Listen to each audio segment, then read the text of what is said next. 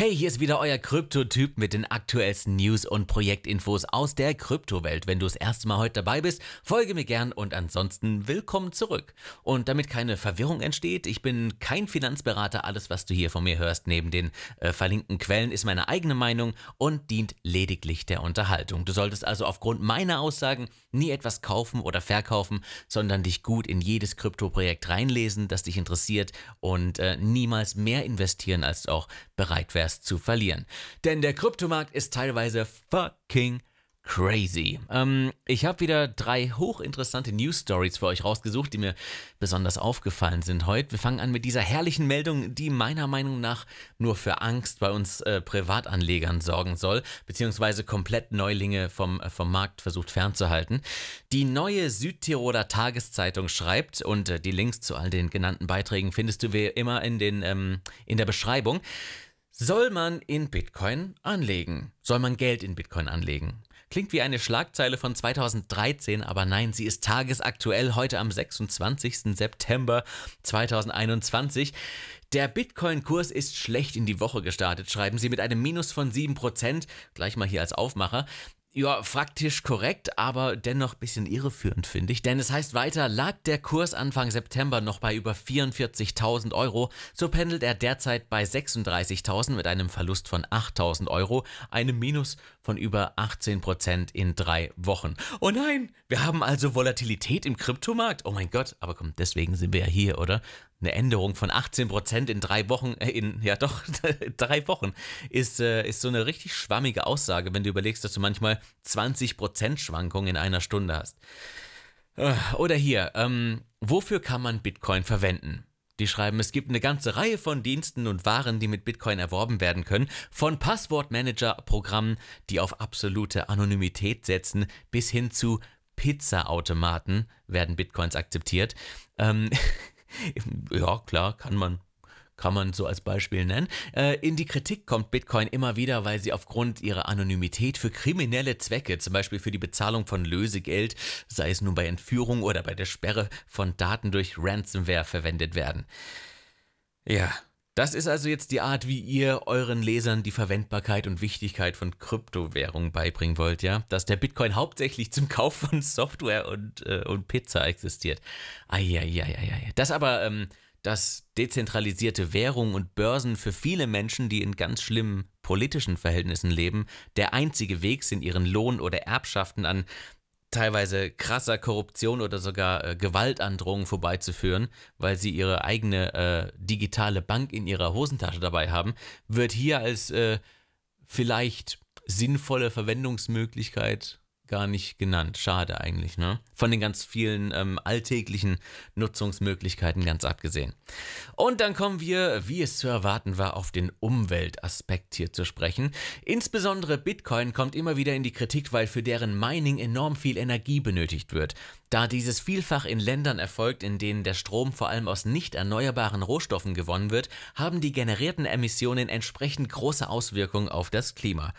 Das stimmt leider in dem Fall. Eine Bitcoin-Transaktion brauchte im Mai 2021 durchschnittlich 1200 Kilowattstunden elektrische Energie, ähm, eine Überweisung mit einer Kreditkarte aber nur 0,001 Kilowattstunden. Ja, ähm, das ist leider aktuell tatsächlich so und wird hoffentlich so oft wie möglich auch durch erneuerbare Energien ergänzt. Aber, und hier ein ganz großes Aber, ähm, das oft komplett bei dieser Diskussion vergessen wird. Es wird insgesamt jemals nur 21 Millionen Bitcoins geben. Also wenn diese geschürft sind, also errechnet sind in dem Fall, ähm, ist mit dem vielen Mining eigentlich Schluss. Äh, dann kann der Bitcoin auf das sogenannte Proof of Stake Verfahren wechseln oder auch gern früher. Ähm, und künftig sehr viel umweltschonender auch arbeiten. Zudem sollte man sich als äh, Halter sowieso, aber auch als Neuling im Markt vielleicht abgewöhnen, jede Transaktion mit Bitcoin zu tätigen. Ne? Also als einer der ähm, ältesten Blockchains, die aktuell immer nur noch ein, ein Layer 1 haben ähm, und auch damit super lange Transaktionszeiten, ist Bitcoin für mich eigentlich ein reiner Wertspeicher, also vielleicht wie Gold oder Silber.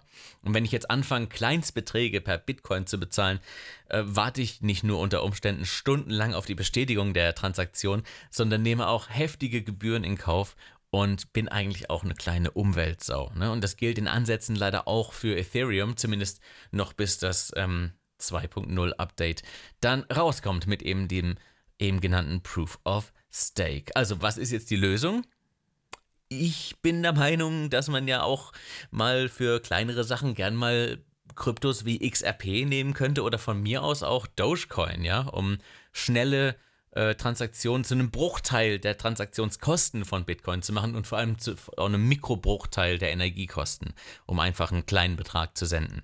Dann auch eine sehr spannende Story vom Aktionär. Bitcoin Uralt Wallet erwacht zum Leben als Millionär aus dem Knast? Fragezeichen. Eine vergessen geglaubte Bitcoin Wallet, die am Wochenende nach fast einem Jahrzehnt wieder aktiviert wurde, beschäftigt derzeit die Krypto-Community. Als wären die zwischenzeitlich aufgelaufenen Kursgewinne nicht spektakulär genug, gibt es womöglich auch noch einen kuriosen Grund für den langen Dornröschenschlaf. Laut den Blockchain-Daten wurden am 10. Dezember 2012 insgesamt 616,2 Bitcoin in die fragliche Wallet eingezahlt. Bei einem damaligen Kurs von, Achtung, 13,30 Dollar lag der Gesamtwert der Coins damals bei rund 8000 Dollar. Als die Coins nun nach jahrelangem Dornröschenschlaf wieder bewegt wurden, kostet der Bitcoin um die 47.000 Dollar und aus den 8000 Dollar wurden in der Zwischenzeit fast 30 Millionen Dollar. Bei Reddit wird spekuliert, dass die Coins einem Cyberkriminellen gehören, der ähm, an der Darknet-Website Silk Road beteiligt war. Auf dem Online-Schwarzmarkt, der im Oktober 2013 von den Behörden dicht gemacht wurde, war Bitcoin das einzige Zahlungsmittel.